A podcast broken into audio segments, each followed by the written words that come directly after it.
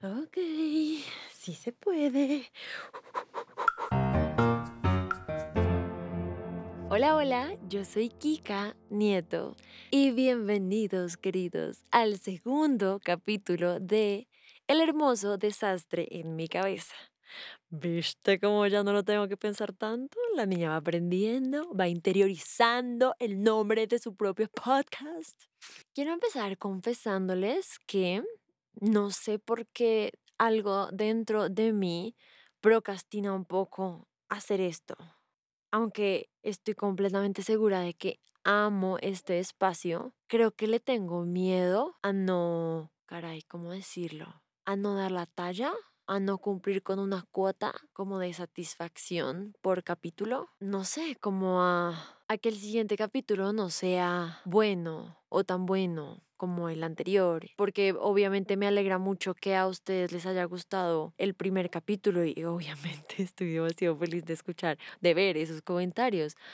Pero no sé por qué en algún sentido se me puso una carga de, ok, no puedes bajar el nivel. Si les gustó esto, necesitas hacerlo igual o mejor. Y como que me da miedito de pronto fallar un poquito. Entonces sé que debía haber eh, grabado este podcast antes, pues para tener tiempo de editarlo y subirlo con anticipación, programarlo. Bueno, da, no correr. Pero no, lo pospuse y dije, no, lo puedo hacer mañana. No, yo creo que lo puedo hacer en la noche. No, lo puedo hacer. Y hoy dije, de nuevo, lo puedo hacer mañana temprano, lo edito y lo subo mañana mismo. ¡Wow! O sea, ya estoy a un día de tener que publicarlo y no lo he grabado. ¿Por qué? Si sí te gusta. Qué extraño, pero quería dejar salir esa idea también, que está haciendo un hermoso desastre en mi cabeza en este momento, porque no entiendo por qué me estoy autosaboteando. Amo este espacio, ¿cierto que sí? Sí, claro que sí, estoy segura de esto. Creo que es miedo, es miedo a no cumplir con la vara alta o no sé, no sé.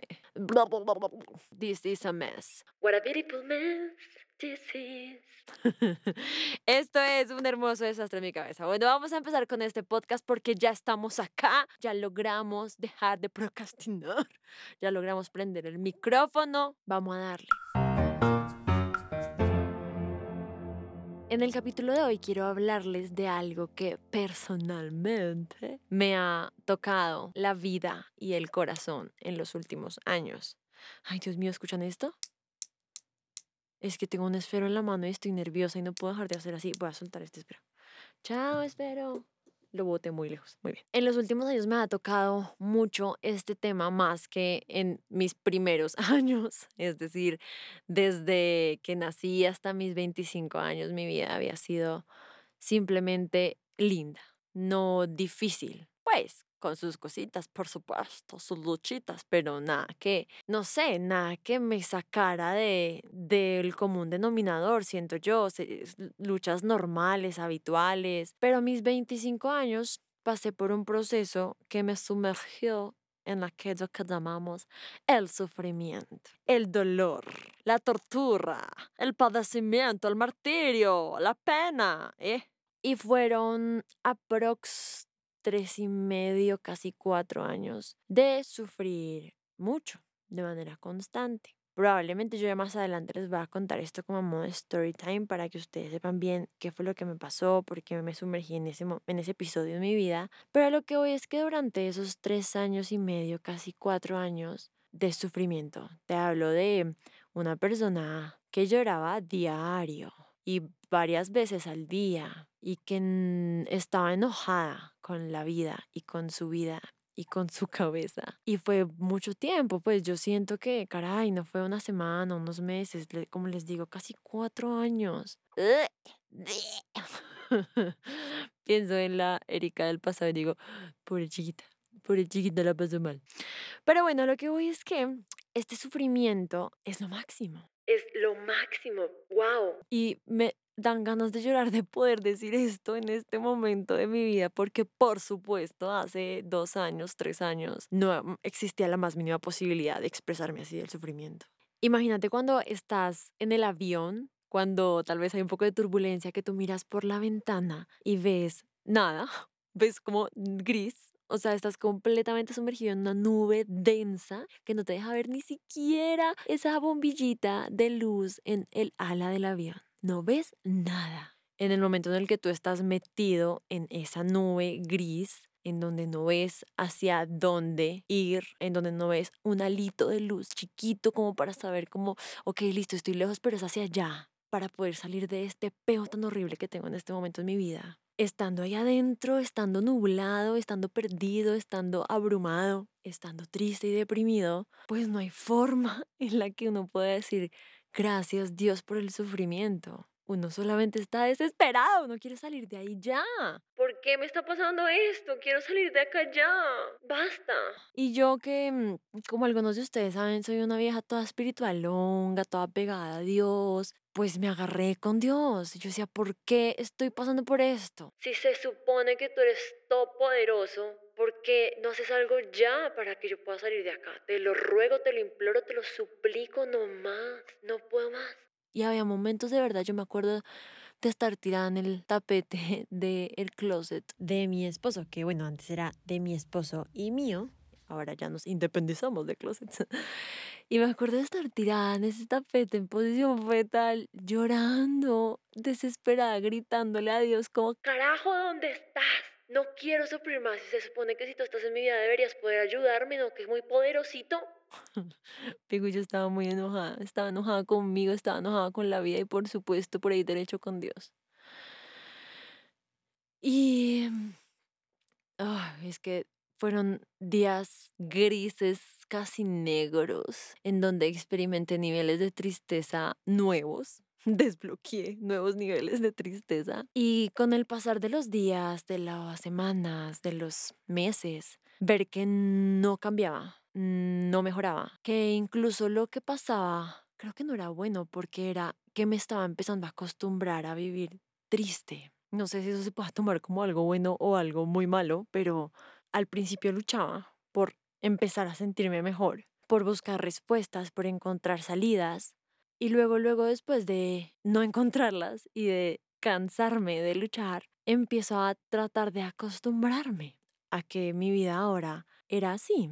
Tengo que hacer un, un, paréntesis acá. Yo no estoy segura de haber sufrido de depresión porque nunca me diagnostiqué, pero sí puedo decir que estuve deprimida bastantes días, meses, años. Nunca, como les digo, no me diagnostiqué, nunca tomé medicamentos para eso y siento sin no mentiras, con mucho temor a equivocarme porque no soy psicóloga y como les digo, no me diagnostiqué clínicamente. Con temor a equivocarme, creo que no tuve depresión porque lo mucho, más bien poco que conozco de la depresión, teniendo personas cerca de mi vida, muy cerca de mi vida, les hablo de hasta mi mamá que ha sufrido de depresión. Sé que muchas veces la depresión te hace sentir muy triste sin que tú sepas ni siquiera por qué estás triste. Y llega la gente que te quiere supuestamente ayudar a decirte como, ay chiqui, pero pues mira que todo en la vida está bien, tienes salud, tienes trabajo, tienes un hogar, no tienes por qué estar triste, ya, ponte feliz, clic. Y pues gracias por el intento, pero obviamente así no funciona la depresión y lo entendí pues con mi mami también, porque pues ella, aunque en algún punto de su vida todo estuviese bien, pues estaba muy mal. Y por eso creo que yo no tuve depresión, porque siempre que yo estuve deprimida, supe por qué lo estaba. Yo siempre supe la razón. Yo siempre supe cuál era mi lucha, cuál era mi pelea, cuál era mi batalla. Pero a lo que voy es que mi depresión, mi depresión no, mi, mi deprimida, como para no meterme en esa etiqueta en la que tal vez no, no debo meterme, mi, mi episodio de tristeza mejor siempre tuvo una razón, un porqué bastante claro que como les digo, probablemente en otro podcast les contaré porque la historia puede hacerse un poco larga. Y aunque yo tenía bastante claro ese porqué y buscaba las respuestas para solucionar ese problema, no las encontraba. Y terminé cansándome de buscar y resignándome a vivir de esa forma. Me peleé con Dios mucho hasta que me dejé de hablar con Él. Dejamos de hablarnos. y bueno, para resumirles el proceso, finalmente He salido, Pingüis. Victoria. Eureka. Casi cuatro años después estoy acá y de verdad que se me pueden estar aguando los ojos de pensar porque cuando estaba allá adentro no me imaginaba que se sentía de nuevo volver a estar afuera. Llegué a un punto en el que me resigné realmente a, a vivir ahí. Y hoy estar diciendo que lo logré, que salí,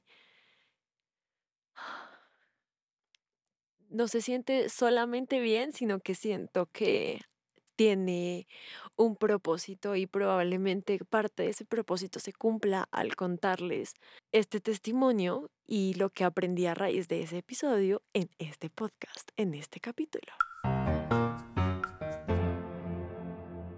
Hace un par de semanas yo recibí una invitación para moderar un panel en la Universidad de los Andes. En ese panel estaban invitados varios personajes de diferentes lugares del mundo a hablar con relación a la existencia o no existencia de Dios. Y pues supongo que me vieron como afín al tema y decidieron invitarme a moderar el panel y yo por supuesto muy feliz y muy honrada acepté. Yo no respondía preguntas, yo solamente las hacía y moderaba los tiempos y ta, pero pues estaba ahí presente escuchando las respuestas de estos personajes. Y recuerdo que una de las preguntas que uno de los estudiantes de la universidad hizo decía algo así como, caray, no recuerdo bien las palabras textuales, déjenme tratar de parafrasearlas. Decía algo así como... ¿Por qué, si Dios existe, no me saca de la depresión que tengo. Algo así, palabras más, palabras menos. Y empieza a hablar uno de los chicos que estaban en el panel acerca del sufrimiento. De nuevo, no recuerdo las palabras textualmente, además que por supuesto habló casi 15 minutos, imposible que me acuerde de todo lo que dijo tal cual, pero sé que eso que dijo desbloqueó en mí lo que hoy te quiero contar, y es la magia inentendida por debajeada y minimizada del sufrimiento.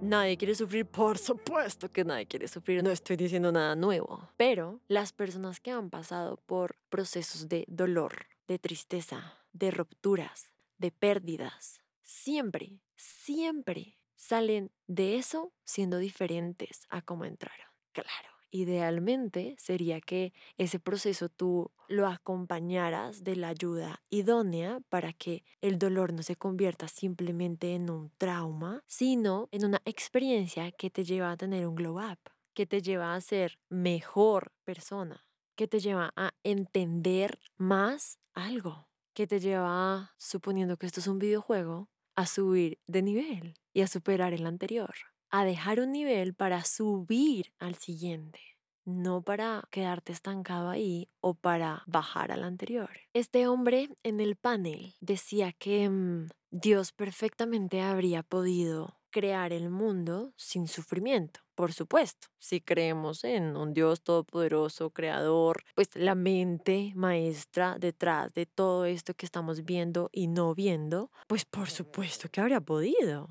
Pero creo el sufrimiento, caray, ¿por qué? ¿Qué crueldad? ¿Qué necesidad? Porque no dejarnos vivir tranquilos y felices, siempre felices.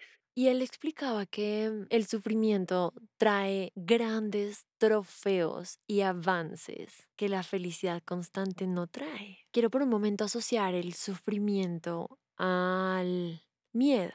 Cuando sentimos miedo, también tenemos la capacidad biológicamente de sentir miedo, hay hormonas que se segregan, órganos que trabajan más rápido, otros que trabajan más lento, para que sintamos ese miedo. Y ese miedo, aunque también lo asociamos a algo negativo, al igual que el sufrimiento, es un estado que nos permite sobrevivir. Si nosotros no sintiéramos miedo, probablemente moriríamos mucho más rápido. Al encontrarnos con un oso salvaje, hambriento y agresivo, no correríamos, no buscaríamos cuidar nuestra vida. Por ende, el miedo, aunque sea una sensación que asociamos a algo negativo, es necesario y por ende vale la pena agradecerlo. Y el sufrimiento funciona igual. Aunque lo asociamos a una sensación negativa que trae dolor, es mucho más fructífero cuando entendemos el para qué antes del por qué.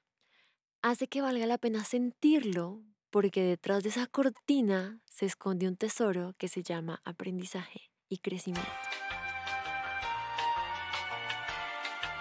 Quiero decir de qué paré este podcast por unos minutos porque necesitaba buscar las palabras textuales de este hombre que me hicieron tanto ruido en mi cabeza en el momento en el que las escuché. Y esto que les comenté de el espacio, el debate, el panel en los Andes, está publicado en YouTube. Entonces fui rápidamente a revisar ese clip para ver lo que él decía y tengo la frase Evidentemente Dios creó un mundo donde el sufrimiento es una posibilidad. O sea, es probable que te toque sufrir en algún punto de la vida o en varios. Y él decía, un mundo donde el sufrimiento es una posibilidad es un mejor mundo que aquel en el que el sufrimiento no es una posibilidad. Yo supongo que algún porcentaje de ustedes puede sentir algún tipo de enojo con esta frase porque tal vez yo en algún punto la habría sentido como, qué cruel, o sea, que te cuesta dejarme vivir tranquila y feliz, porque le tenemos que meter sufrimiento, wow, qué necesidad. Qué necesidad. Y esa es la palabra que lo cambia todo. ¿Realmente necesitamos el sufrimiento? ¿No podríamos simplemente aprender y avanzar en medio de la felicidad y la tranquilidad? Y yo te voy a hablar en este momento únicamente por mi experiencia personal. Y yo te diría que la respuesta es no. Yo estoy convencida que yo no podría ser lo que soy hoy, pensar como pienso hoy, creer lo que creo hoy, actuar de la manera en la que actúo hoy, hablar de la manera en la que hablo hoy, si no hubiese pasado por ese episodio de intenso dolor. Y de verdad me gustaría poder decirte algo diferente, como Claro, de pronto me habría demorado un poquito más, pero obviamente habría madurado igual. Obviamente habría aprendido todo lo que aprendí, solo que, no sé, de otra manera, pero pues riéndome del proceso, no llorando. Me encantaría de verdad poder decir eso, pero la realidad es que estoy segura que yo no habría aprendido todo lo que aprendí si no hubiese pasado por lo que pasé. Y si recuerdas el capítulo 1 de este podcast, te mencioné que también aprendí a dejar de ser tan egocéntrica después de pasar por un proceso de rechazo social absoluto por parte de la gente que yo más amaba, mis amigos, mis amigas. Kix, ¿no será que de pronto habrías dejado de ser egocéntrica si, no sé, pasaran los meses, los años y, y ya, o sea, se te quita solo? Creo que no. Ok, Kix, ¿y qué pasa cuando no nos lo merecemos, pero aún así llega? La muerte de un familiar, el perder un trabajo, hacer todo bien en tu relación para que te pongan los cachos cuidar de tu salud y de tu familia para que en algún punto aparezca un cáncer, una enfermedad asquerosa que se lleve a alguien a quien más lentamente. No hice nada malo para merecer ese sufrimiento y aún así estoy sufriéndolo. ¿Por qué? ¿Es necesario? Pero en el momento en el que este hombre en el panel mencionó esa frase, lo primero que sentí no fue enojo, no fue rabia, no fue... ¿Cómo se te ocurre decir esto? Obviamente el mundo sería mejor sin sufrimiento. No, lo primero que pasó por mi cabeza fue como... ¡Wow! Tienes toda la razón y nunca antes, mejor dicho. ¿Por qué? Pues porque me identifiqué 100% con lo que ese hombre estaba diciendo. Hacía poco tiempo había estado yo inmersa en esa situación de dolor y al haber salido y poder mirar hacia atrás, estoy en un punto en el que lo puedo agradecer. Es decir, que le agradezco a Dios que me haya sumergido en esos cuatro años de dolor. Y no solamente como, Ok, ya salí. No era necesario, pero bueno, ya salí. No, es un... Chuchis, gracias por ese proceso en el que me metiste. Que aunque me dolió y lloré hasta casi secarme, lo necesitaba. Y hoy soy alguien que amo más, que me enorgullece más ser en comparación de quien era antes de este proceso. Entonces creo que el sufrimiento, aunque es asqueroso, aunque es indeseable, es hermoso. Es hermoso. Y es necesario. Y algo que quiero que sepas, y no solo sepas, sino que te tatúes en la cabeza y en el corazón, es que el sufrimiento siempre tiene fecha de caducidad. Y yo hoy, en este punto de mi vida, en el lugar en el que estoy habiendo vivido lo que he vivido, ya no vinculo la palabra sufrimiento únicamente a dolor, sino a aprendizaje y crecimiento. Y creo que a veces el sufrimiento, cuando trae un intenso dolor, logra nublar esa magia inentendida detrás del sufrimiento. Creo que el problema más feo del sufrimiento es cuando se asocia a una injusticia, cuando creemos que no nos merecemos este dolor y empezamos a preguntarnos por qué. ¿Por qué si yo no me lo merezco? ¿Por qué? ¿Por qué? Y ese bendito por qué nos jode, porque no nos deja preguntarnos la pregunta que realmente nos va a hacer crecer, que es el ¿para qué? ¿Qué carajos voy a aprender yo con todo esto? Y modificar el por qué por el para qué lo cambia absolutamente todo. Deseo con absolutamente cada milímetro de mi corazón que si tú estás pasando por un proceso de sufrimiento, uno, que termine pronto. Es temporal. Y que aunque en este momento de tu vida no lo veas así, te entiendo. Yo tampoco lo veía. Dos, que aprendas algo de él. Y tres, que cuando termine ese episodio puedas mirar para atrás y agradecerlo. Y si en este momento de tu vida no estás pasando por un episodio así, quiero que aún así intentes grabarte estas palabritas en tu corazón para que el día de mañana, que probablemente vuelva a llegar algún episodio que no queremos vivir y que trae dolor, recuerdes que vas a salir de eso, que vas a salir siendo alguien diferente a quien entró y que cuando salgas lo vas a poder agradecer. Así que mejor enfócate en el para qué en vez de nublarte y abrumarte en el por qué. Te amo con mi alma, con mi corazón. Te agradezco que estés aquí, que me des estos minuticos de tu vida para escucharme. Por supuesto, yo también quiero devolvértelos, así que si quieres contarme lo que sea con relación al podcast, decirme que estás de acuerdo, que no estás de acuerdo, enojarte con mis ideas o aprobarlas, o simplemente dejar algún comentario, queja, sugerencia, reclamo con relación a este podcast, hazlo en mi último post en Instagram y no olvides dejar primero el emoji del cerebro para yo saber que ese comentario corresponde al podcast. Allá voy a estar leyéndote y contestándote. Deseo que tengas un hermoso día, tarde, noche, que logres empezar a ver esa magia inentendida y escondida detrás del sufrimiento y que si conoces a alguna persona que tal vez necesite escuchar estas palabras, compartas este podcast con ella. Te mando un beso, un abrazo y un golpe en el calabazo y nos escuchamos en el siguiente capítulo. Un besito, bye.